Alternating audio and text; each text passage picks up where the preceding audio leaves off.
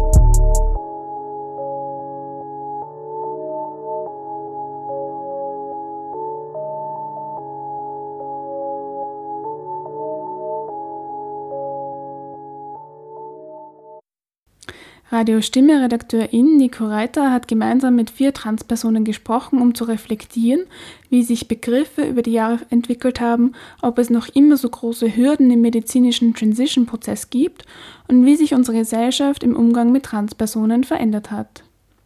Nikos Gäste sind Kier und Danny, beide leben als Transmänner, sowie Luna, eine Transfrau. Mit dabei ist auch Sarah Seth. Sarah bzw. Seth ist non-binary transfeminin. Sarah Seff verwendet Transfeminin im Gespräch sowohl für sich als Identität als auch als Sammelbegriff für Transfrauen und non-binary Personen, die bei ihrer Geburt männlich zugeordnet wurden und nun weibliche Hormone nehmen. Dem Gespräch geäußerten Meinungen der vier zu Wort kommenden Personen stehen nicht für alle in der Transgender-Community, sondern reflektieren persönliche Standpunkte und Erfahrungen. Wir entschuldigen uns an dieser Stelle auch für die schlechte Audioqualität zu Beginn der Sendung von 1999.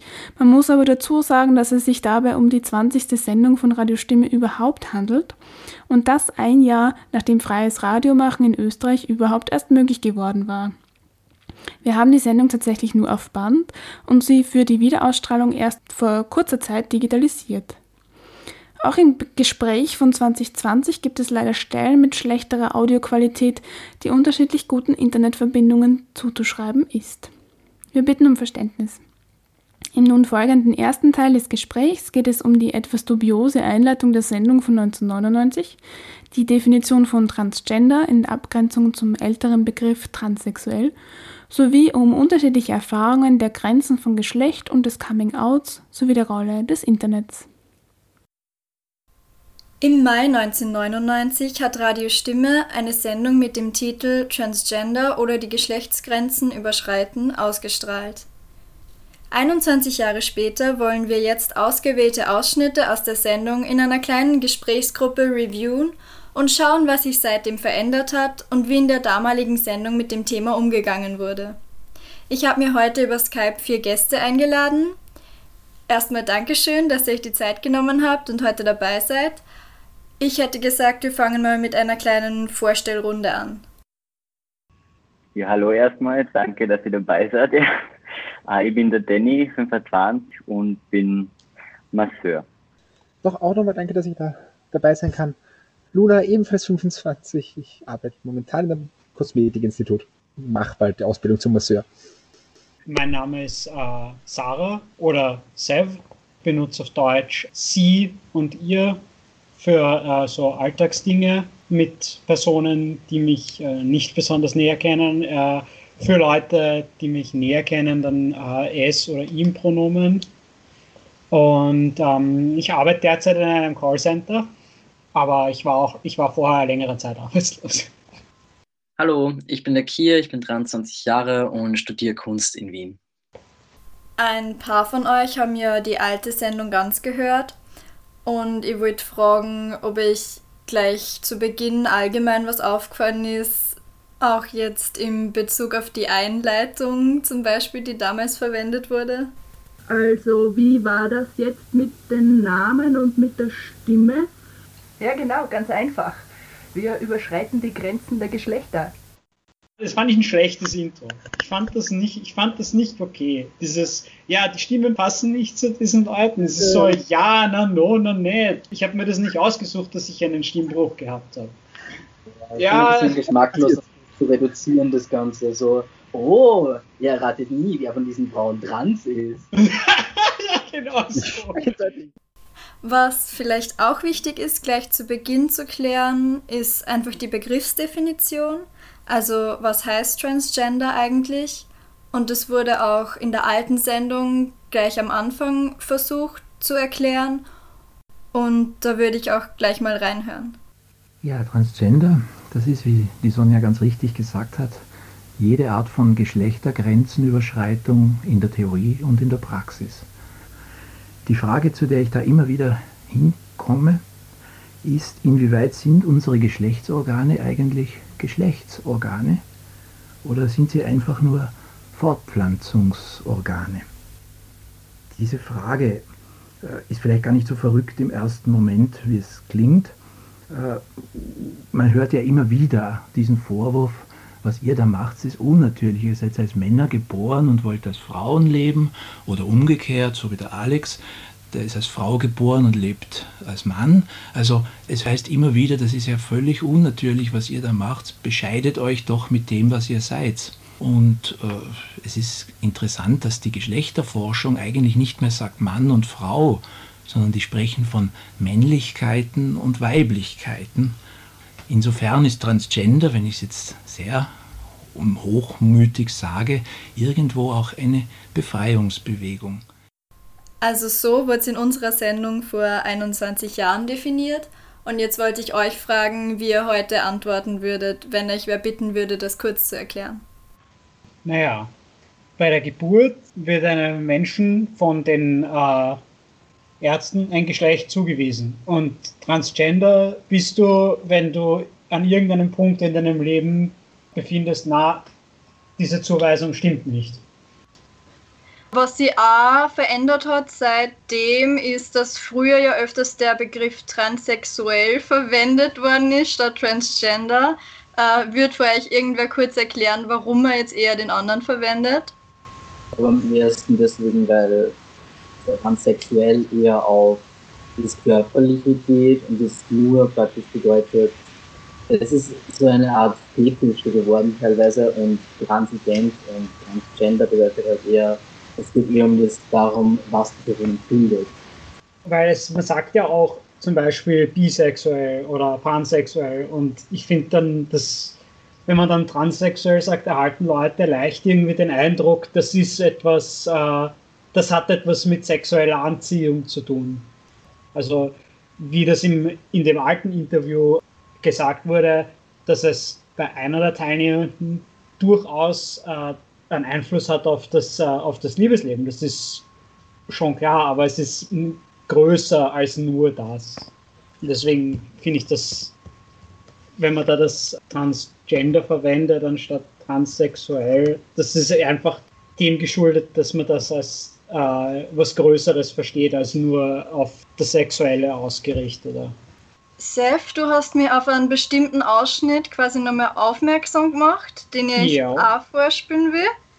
Also ich habe nicht vor, die große gesellschaftliche Revolution zu machen, nur weil es bei uns halt zwei Geschlechter gibt, was eigentlich in den meisten Kulturen nicht der Fall ist. Da gibt es einfach mehr Geschlechter als das.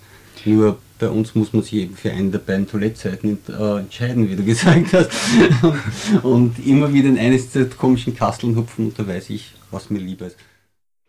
Ein wichtiger Satz, der mal irgendwann drin vorkommt, ist, ich spüre, wie die Geschlechtergrenze durch mich hindurchgeht. Äh, ich, ich, kann dir genau sagen, warum ich den ähm, warum der mir so hängen geblieben ist, weil ich habe mir natürlich das äh, Interview dann noch einmal angehört, also ein, ein, zweites Mal, damit ich das noch besser im Kopf habe für heute. Aber der ist mir schon vom ersten Mal relativ lang hängen geblieben, weil mir das einfach das auch äh, bekannt vorkommt, weil es dadurch, wie ich mich halt nach außen äh, präsentiere als ein äh, als Mensch, der halt nicht binär ist, äh, dann ich das oft spüre, dass Leute, die mich halt äh, sehen auf dem Weg in die Arbeit, auf dem Weg beim Einkaufen oder einfach Menschen, die mich halt nicht kennen, versuchen, äh, das, irgendwie, das irgendwie einzuordnen und dann äh, oft einmal auf die eine Seite mich hineintun oder auf die andere Seite mich hineintun, aber nie wirklich so, dass ich immer auf einer auf einer von zwei Möglichkeiten, die die Gesellschaft mir da gibt. Sozusagen, dass ich immer auf einer von beiden bleibe. Aber auch nicht, dass ich wechseln will, sondern wirklich, dass, dass es ein bisschen so ein Niemandsland ist. Ein großer Teil der alten Sendung war auch das Coming Out. Zudem habe ich drei Ausschnitte für euch ausgesucht, in die wir auch kurz gemeinsam hineinhören das Coming Out ist sicher in vielen kleinen Schritten und hat bei mir sehr, sehr lange gebraucht. Einfach weil ich mir wirklich sicher sein wollte, was sich da bei mir tut, wie es sich tut. Und auch jetzt, ich meine, ich weiß noch immer nicht alles drüber. Und eines weiß ich nicht, ich weiß kein Warum.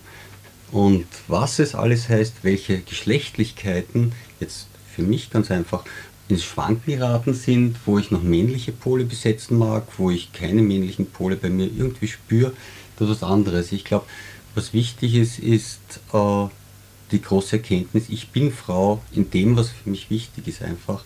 Und äh, das, kann, das kann bei allen Leuten etwas ganz anderes heißen. Das war ein, ein, eine ziemlich wichtige Angst, die ich gehabt habe beim, beim Outing. So, hey du, ähm, ich wollte sagen, ich bin doch eigentlich nicht so ein Mann. Meine ganzen Probleme. Da habe ich eigentlich kaum Probleme gehabt, dass ich da Freunde verloren hätte. Ich habe auch hm, nicht weniger Liebesbeziehungen, sondern eher mehr seither. Man verliert auch Menschen, das muss ich schon auch sagen. Also ich habe auch Menschen, die ich liebe, die ich geliebt habe, habe ich, habe ich auf diese Weise einfach verloren, weil sie diesen Weg nicht mitgehen wollten. Ich habe andere, von denen ich glaubt hätte, die werden das nie akzeptieren, habe ich gemerkt, dass die das ganz toll akzeptieren. Also man lernt was über seine Umgebung, über seine Welt. Man hat sozusagen ein bisschen einen Crash-Test mit seiner Umgebung. Du merkst, was sind deine wirklichen Freunde und Freundinnen und welche, welche Beziehungen oder Freundschaften oder Kontakte halten das alles nicht aus. Ja, waren damals so ein bisschen gemischte Reaktionen. Wie hätte sie gesagt, was hat sich seitdem verändert oder ist es nur immer relativ ähnlich? Ich kann einmal so für mich selber reden. Ich finde eigentlich von damals die Coming Outs hat sich nicht so viel verändert. Man hört immer wieder nur welche, wo es eben die outen und ähm, verlieren freien Familie, was auch immer, kriegen keine Unterstützung von irgendwem. Bei anderen läuft es wieder besser. Ich finde, es hat sich jetzt nicht wirklich viel verändert, was das, das Coming Out angeht. Damals auf heute. Vielleicht fällt es dem einen oder anderen schon ein bisschen besser, weil man trotzdem, das ganze Thema ist jetzt trotzdem ein bisschen breit geschlagener, sage ich mal. Und man kriegt da viel mehr Info und alles hin und her. Ist auch jetzt von dem, was ich sagen kann, einfach nur so ein, es fällt einigen leicht, es fällt einigen schwieriger in der heutigen Zeit, weil eben die Massenmedien in vielen Fällen mehr davon berichten und da ist es eigentlich jetzt ungefähr gleich geblieben wie von dem, was Sie damals gesagt haben, nur dass jetzt manchmal sogar noch in extremere Fälle schlägt als von dem, was man manchmal früher gehört hat. Weil da war es vielleicht okay, da hat ein, ein Zirkel von Freunden was gewusst und heute ist es so, ja, da schlägt man das auf Facebook und plötzlich weiß die halbe Welt davon. Und dass man manchmal einfach extreme Backlashes kriegt dadurch. Würdet ihr sagen, Internet hilft bei so Sachen wie Selbstakzeptanz eher oder würdet ihr sagen, es ist vielleicht teilweise dann auch ein Hindernis, wie du gesagt hast? Kommt immer drauf an. Also es kann sehr viel helfen, wenn die richtigen Gruppen ist, in Foren, in Facebook-Gruppen. Es kann extreme Hilfestellung bieten. Die ganzen YouTuber, die es gibt, die darüber reden, es ist eine gigantische Community, die Hilfestellung anbietet.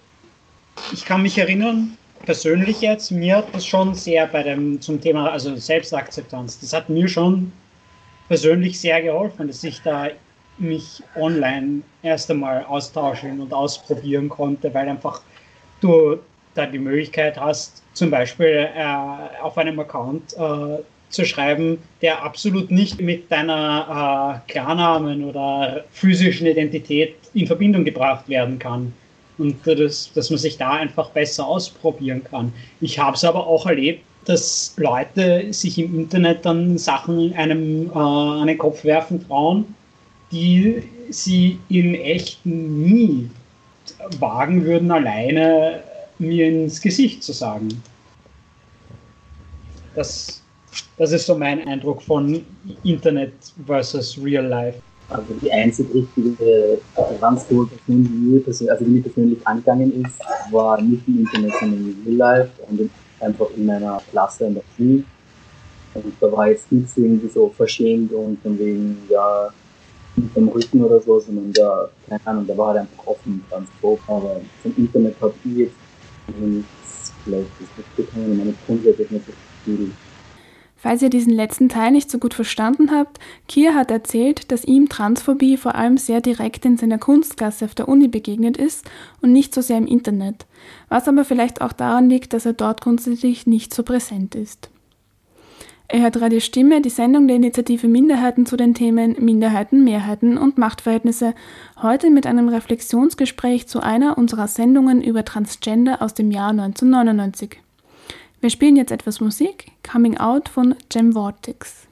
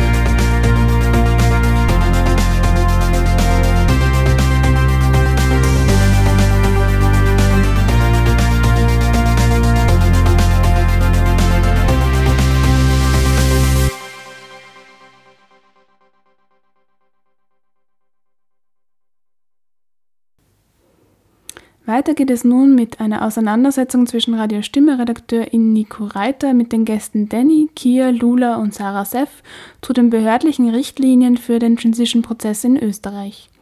Im Zentrum stehen dabei Fragen der Verfügbarkeit von Informationen in unterschiedlichen Bundesländern und Fragen zum Stellenwert und den Richtlinien für die obligatorische Psychotherapie.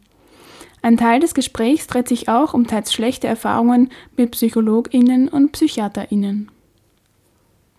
Was auch in der alten Sendung äh, behandelt worden ist, sind die Richtlinien oder beziehungsweise dass der Transition-Prozess damals teilweise sehr erschwert worden ist.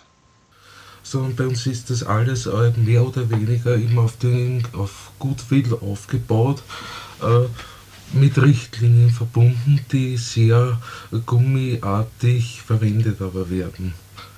Der erste Punkt ist einmal, dass man laut einer Empfehlung äh, durchmacht eine Therapiezeit von circa 50 Stunden.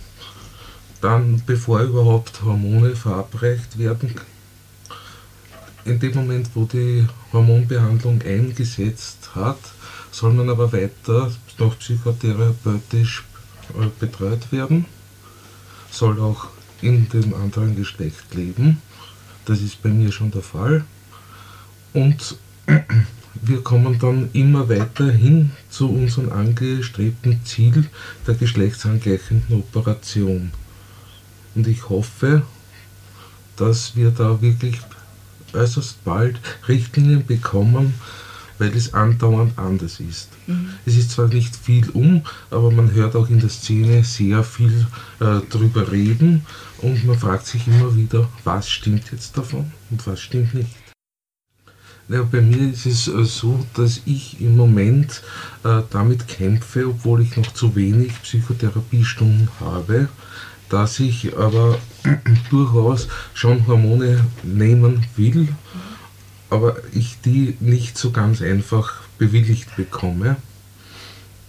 Das heißt, es wird über kurz oder lang äh, zu einem Weg, den wir alle nicht gern nehmen, aber wo uns nichts anderes überbleibt, äh, zu, einer, zu einer Einnahme, die nicht kontrolliert ist, also eine schwarze.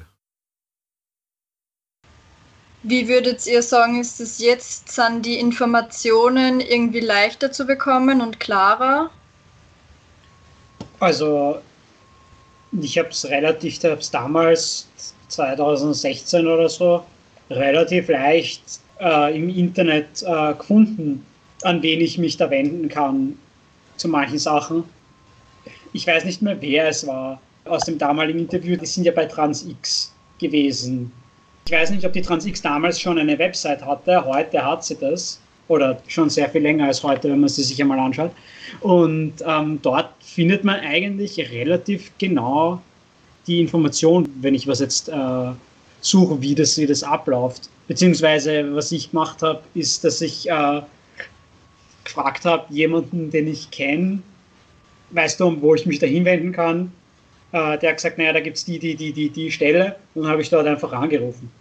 Weil ich so bin, dass ich, dass ich halt dann auch einfach sage, okay, ich rufe jetzt da, ich rufe jetzt da mal an. Aber es ist einfach dadurch, dass das heute viel mehr online ist, ist es, glaube ich, auch einfacher. Ich weiß nicht, ob das so mein, äh, dieses Wien-Denken ist, weil viel ist halt einfach in Wien und äh, viel Information gilt einfach nur für Wien. Ich kann es zum Beispiel für Linz sagen, da war es auch eigentlich sehr einfach zu finden. Es ist die Einstellung vieler Leute, also viele schauen einfach nach. Und das ist es, es ist viel erreichbarer und viel schneller greifbarer für einige. Auch zum Nachschauen, für was brauche ich, wie brauche ich was. Zum Beispiel, ich habe eine Psychologin gehabt, die ist komplett von der Krankenkasse übernommen worden. Also da habe ich nichts irgendwie extra zahlen müssen, das war alles rein Krankenkasse. Voll. Damals hast du nicht einfach sagen können, na gut, ich nehme mein Handy raus und google mir das jetzt schnell, sondern das war noch alles sehr viel analoger und da ist natürlich die Information leichter ein bisschen zu verstecken und zu verbergen für Anbieter gegenüber jetzt von Menschen, die das, die das brauchen eigentlich. Den Eindruck habe ich. Dass das ein bisschen, ähm, ein bisschen äh, egalitärer geworden ist, dadurch, dass ich das einfach nachschauen kann und nicht sich darauf verlassen muss, auf den Goodwill von jemandem anderen. Das stimmt. Ähm, ich möchte nur mal auf das von vorher nochmal aufgreifen, wo du gesagt hast, in, äh, für Wien Güte, weil für Wien findet man ja meistens immer viel und alles schnell. Ich meine, ich habe es in Linz gemacht, da ist auch noch voll gut gegangen, aber ich war jetzt auch zwei Jahre in Kärnten unten und da habe ich auch voll von viel gehört.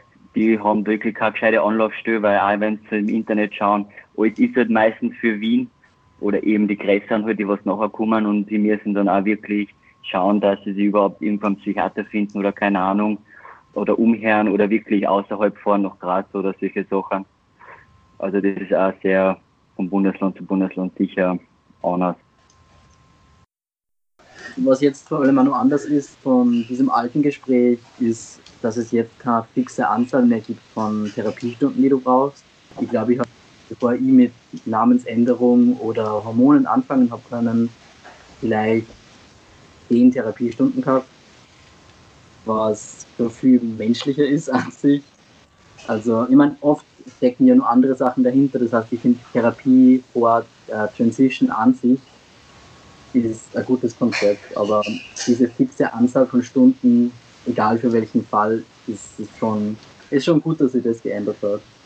Bei mir ist es zum Beispiel so, ich habe einige Stunden mehr gehabt, weil ich eben dazwischen immer wieder aufgehört habe, weil es bei mir einfach zusammengebrochen ist. Da war es zum Beispiel besser, sogar, sogar mehr Stunden zu haben und äh, nicht zu sagen, ja, 50 passt, danke, fertig aus, sondern es wird einfach wirklich jetzt von Fall zu Fall mehr behandelt. Mhm. Und von Person zu Person.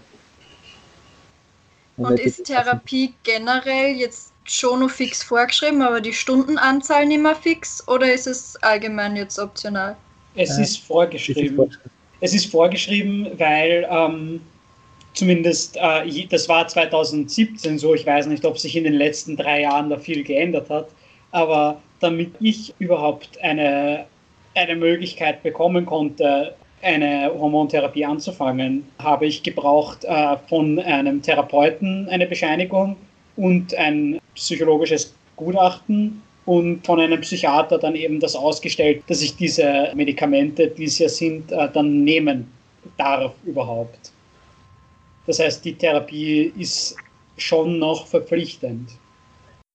Was auch im Gespräch von damals angesprochen worden ist, ist, dass Hormone nicht verschrieben worden sind, aber trotzdem genommen worden sind. Ist das noch immer ein Thing oder jetzt eher nimmer, weil es leichter ist? Ich kenne zum Beispiel bei genug äh, Transfrauen, viele von denen, weil es eben durch extreme Lücken springen müssen, zum Beispiel bei manchen Psychologen ist es so, ja, sie müssen jetzt erst einmal äh, einen Test machen, ob das überhaupt geht, ob sie überhaupt in die Richtung gehen können, bevor wir irgendwie was verschreiben können, dass die sich vorher schon verdammt viele Hormone holen, weil ich kriege das sonst nicht hin, dass ich irgendwie weiblich aussehe oder dergleichen. Dass ich zum Beispiel Härtetests oder so überstehe, die manche Psychologen haben wollen.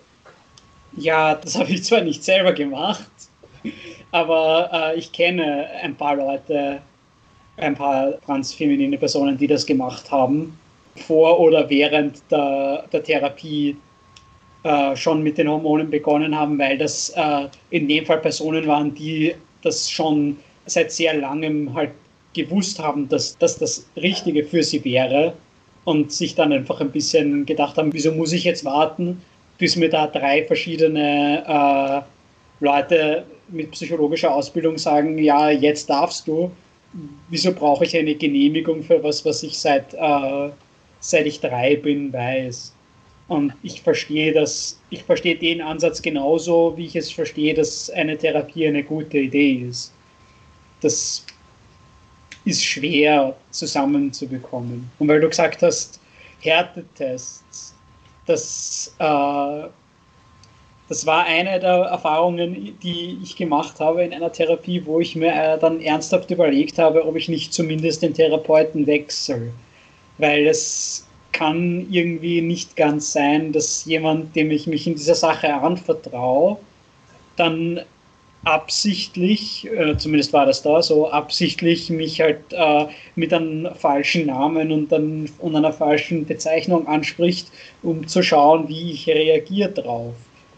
Weil man begibt sich ja da in eine verletzliche Situation mit der, mit der äh, Erwartung, dass einem da geholfen wird. Und deswegen finde ich das arg, dass das immer noch gemacht wird. Danny Kier, wie sind so eure Erfahrungen auf dem Gebiet? Also ich kann nur so viel sagen, psychotherapeutisch und psychiatrisch habe ich gar keine Probleme gehabt. Bei mir war eher der Psychologe oder Psychologin in dem Fall, weil ich ja mit der Überweisung Transsexualität hingekommen bin und eigentlich eh alles hätte passen sollen, sage ich mal so.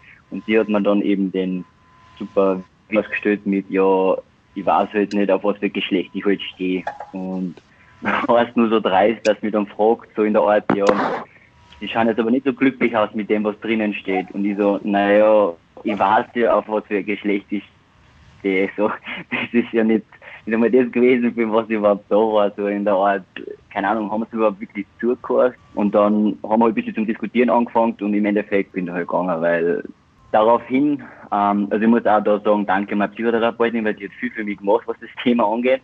Hat mich dann nur mal zum anderen Psychologen geschickt, der eigentlich auch sehr hat man dann im Endeffekt auch komplett was anderes ausgestellt, weswegen ich eigentlich dort war. Habe ihn daraufhin auch angerufen gehabt, damit ich einfach mal so frage, wieso, weshalb, was, ähm, wieso auch immer. Ähm, hat auch viel in den in das Gutachten eingeschrieben, was ich nicht einmal gesagt habe, so in dem Sinne. Und mitten in dem Satz, wo ich mit ihm geredet habe, hat er mir dann auch einfach aufgeregt. Also wie soll ich sagen, es kommt ja immer drauf an, wie gesagt, jeder Psychologe ist anders und hin und her, aber wenn es darauf spezialisiert sind, es heißt nicht immer, dass, dass da halt ähm, entgegenkommen bzw. überhaupt helfen wollen. Ähm, ja, also bei mir muss ich sagen, mir sind eigentlich überhaupt keine Steine wirklich in den Weg gelegt worden von rechtlicher Seite oder wie auch immer oder von Therapeuten. Das ich, also die ganze Therapie habe ich eigentlich eher als Hilfe, äh, Hilfe empfunden für das Ganze und nicht als, dass man wieder einen Stein in den Weg legt.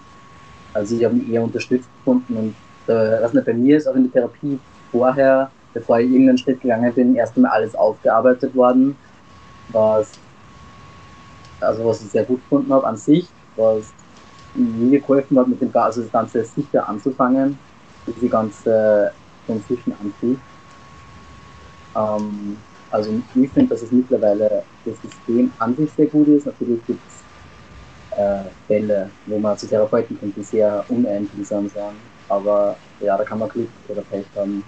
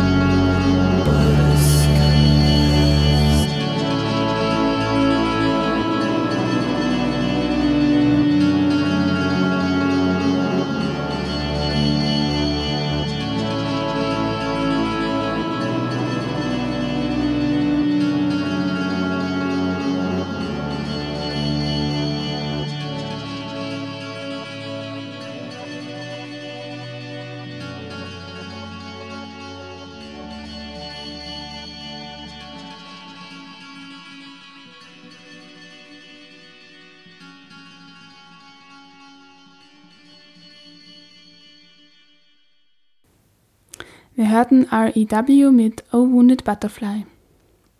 Im dritten und letzten Teil des Gesprächs mit Danny, Kier, Luna und Sarah Seff geht es um die Kosten von Psychotherapien, anderen medizinischen Behandlungen und Änderungen von amtlichen Dokumenten für Transpersonen. Ein Teil des Gesprächs dreht sich auch um Probleme am Arbeitsmarkt. Die Diskussion endet schließlich mit Wünschen für die Zukunft unserer vier Gäste. Ein weiterer Aspekt von dem Ganzen sind natürlich leider auch die Kosten. Wir müssen uns auch unsere Psychotherapiestunden äh, zum Teil selbst zahlen. Es schaut im Augenblick so aus, äh, dass eine Psychotherapeutin, eine, die sich mit diesem äh, Gebiet spezialisiert hat, 700 Schilling in der Stunde nimmt, wovon mhm. aber die Krankenkasse nur 300 zurückerstattet. Mhm. Dann hast du die Papiere, wo drauf steht, dass du jetzt der Herr bist und nicht mehr die Frau irgendwas vor zehn Jahren oder so, ne? Weil es steht auf den ganzen Zeugnissen drauf. Und das muss man alles umändern lassen, das kostet auch wiederum 8000 Schilling. So viel zum Geld, ne? Und ich habe gehört, die, die Gutachterin von der Gerichtsmedizinerin, die verlangt für einmal Hemd hoch, Hose runter 5000 Schilling. Transsexualität ist definiert als eine Krankheit, als ein Leiden und dadurch ist es, äh, wird es von der Kasse bezahlt und ich bin in den glücklichen Genuss gekommen, wie viele andere, äh, dass ich äh, die, die Kasse eben diese Kosten bezahlt hat bei der Operation.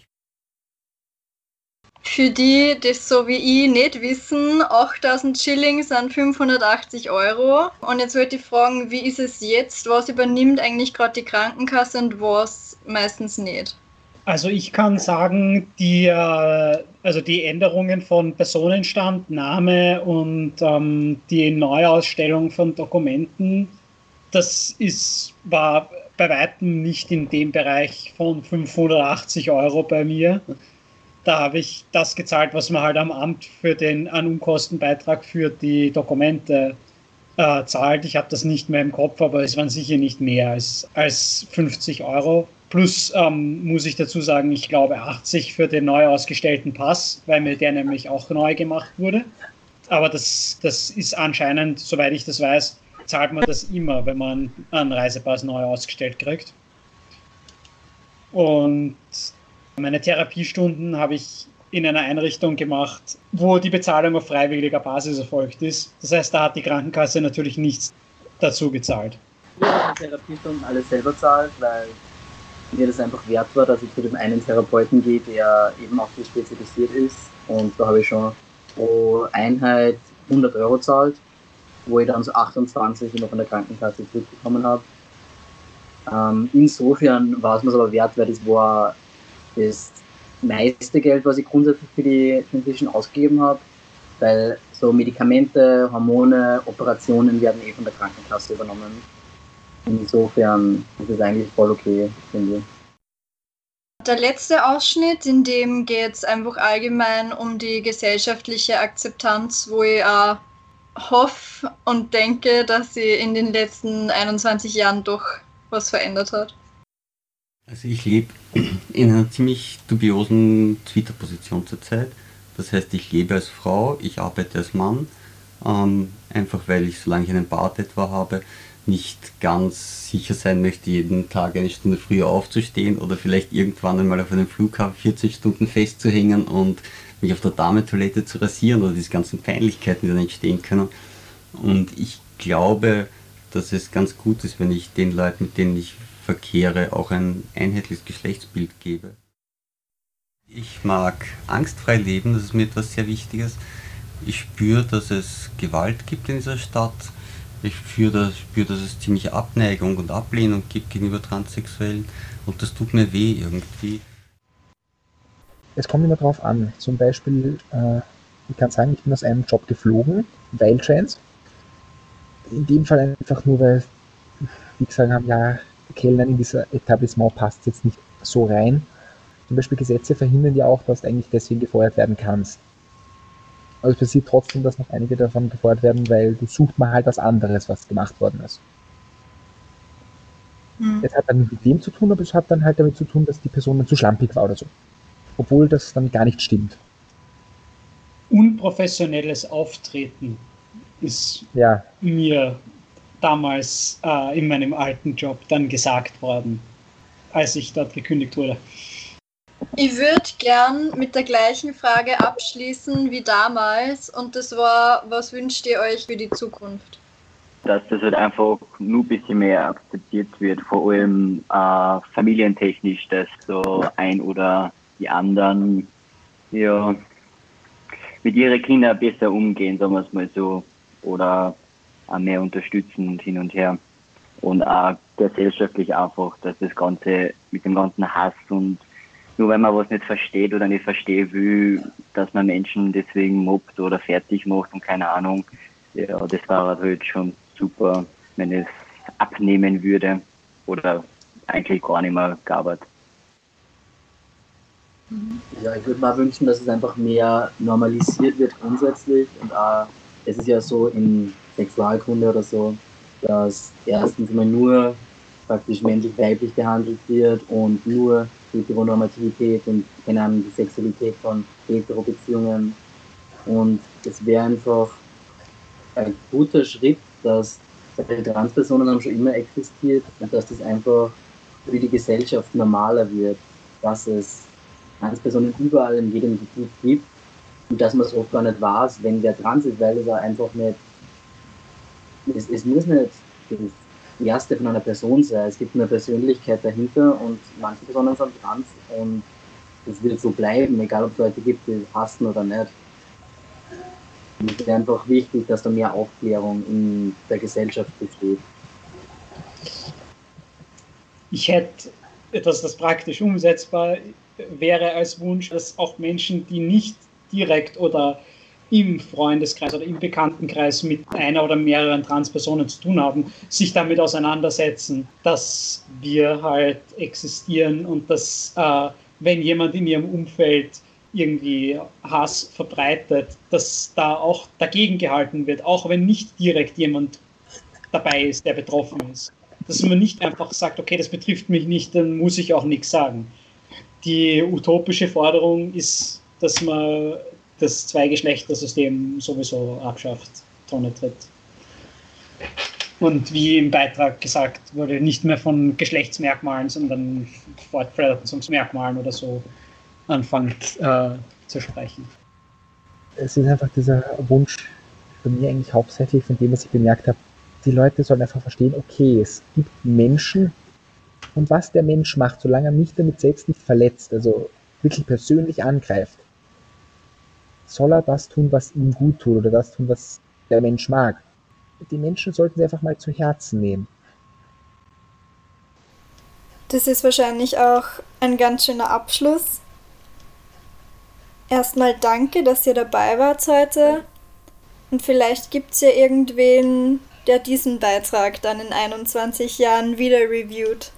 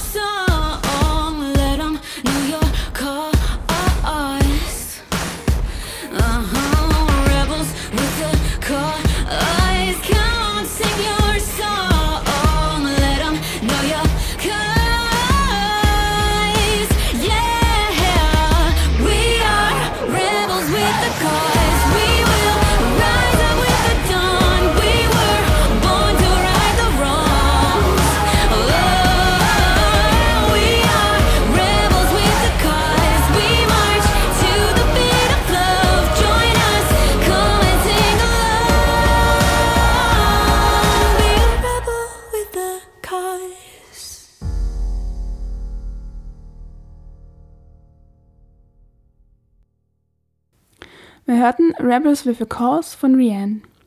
Zuvor hörten wir den letzten Teil des Gesprächs von Radio Stimme Redakteurin Nico Reiter mit Danny, Kia, Luna und Sarah Seff. Vier Transpersonen, die sich dankenswerterweise bereit erklärt haben, eine Radio-Stimme-Sendung von 1999 gemeinsam anzuhören und zu besprechen. Herzlichen Dank dafür. Wir hoffen auf die dritte Auflage der Sendung im Jahr 2041. Wer weiß. Und damit sind wir nun auch am Ende dieser Radio-Stimme-Sendung angelangt. Falls ihr Lust bekommen habt, weitere unserer Sendungen anzuhören, schaut sehr gerne auf unsere Website www.radiostimme.at. Es verabschieden sich aus dem Heimstudio Melanie Konrad am Mikrofon und Nico Reiter für die Technik. Ciao und bis zum nächsten Mal.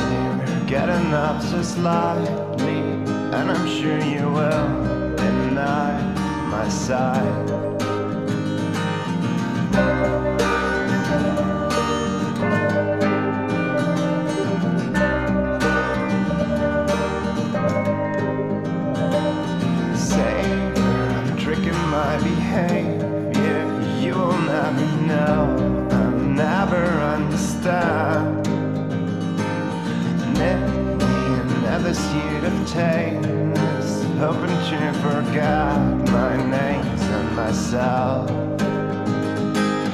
Now I'm gonna break my own. Gonna bring me